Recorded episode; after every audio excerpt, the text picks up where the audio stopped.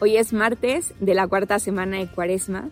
En este camino donde buscamos responder con fe, hoy nos vamos a encontrar con un enfermo que llevaba 38 años deseando tener la salud. Y yo te propongo que no solamente lo veas como una historia de ese momento en el que Jesús se encontró con esta persona, sino que realmente hagamos juntos un, un acto de confianza que la palabra viva va a tocar nuestro corazón, que esa palabra que vamos a escuchar, que es Jesús quien actúa, obra, habla, quiere decirnos algo de manera especial hoy. Le pedimos al Espíritu Santo que nos acompañe, que nos ilumine, que nos guíe y pongamos todo en su corazón. Espíritu Santo, ilumínanos, guíanos y ayúdanos a responder como ese enfermo que aunque se sentía muy débil y que no podía, supo mirarte a ti, confiar y por eso pasaron milagros en él.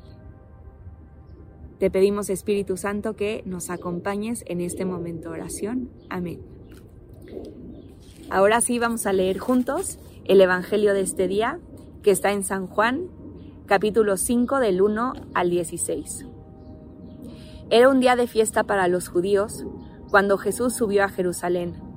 Hay en Jerusalén, junto a la puerta de las ovejas, una piscina llamada Betesda, en hebreo, con cinco pórticos, bajo los cuales yacía una multitud de enfermos, ciegos, cojos y paralíticos, que esperaban la agitación del agua. Porque el ángel del Señor descendía de vez en cuando a la piscina, agitaba el agua, y el primero que entraba en la piscina, después de que el agua se agitaba, quedaba curado de cualquier enfermedad que tuviera. Entre ellos estaba un hombre que llevaba 38 años enfermo. Al verlo ahí tendido y sabiendo que ya llevaba mucho tiempo en tal estado, Jesús le dijo, ¿Quieres curarte? Le respondió el enfermo, Señor, no tengo a nadie que me meta en la piscina cuando se agita el agua. Cuando logro llegar, ya otro ha bajado antes que yo. Jesús le dijo, Levántate, Toma tu camilla y anda. Al momento el hombre quedó curado, tomó su camilla y se puso a andar. Palabra del Señor. Gloria a ti, Señor Jesús. Qué increíble este pasaje del Evangelio porque nos hace tocar una realidad de un enfermo en el que, con el que nos podemos identificar. Nosotros localizamos en este momento de nuestra vida seguramente dificultades, preocupaciones, cosas que de verdad pensamos que no podemos.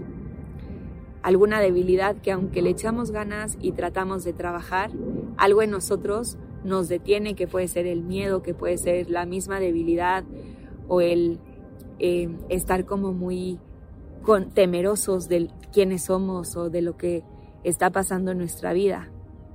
Y eso nos hace tener muchísimas dudas en relación con el amor de Dios que quiere hacer algo grande en nosotros. Este encuentro de Jesús con el enfermo me da mucha ternura pensar en cómo Jesús se acercó y este enfermo lo primero que le dijo es, es que no puedo, llevo 38 años deseando esto y no puedo. No puedo porque nadie me ayuda a bajar, alguien es más fuerte que yo y llega primero. Y eso nosotros también lo podemos experimentar. Que si Jesús hoy nos preguntara, ¿qué tienes? Seguramente le podríamos decir algún aspecto de nuestra historia, de nuestra vida, que nos sentimos débiles o que alguien nos gana o que nosotros mismos no podemos y nos limitamos a nosotros mismos. ¿Y qué es lo que hace Jesús? Estas palabras a mí me hacen mucho ruido en el corazón y seguramente a ti también. Levántate, toma tu camilla y anda.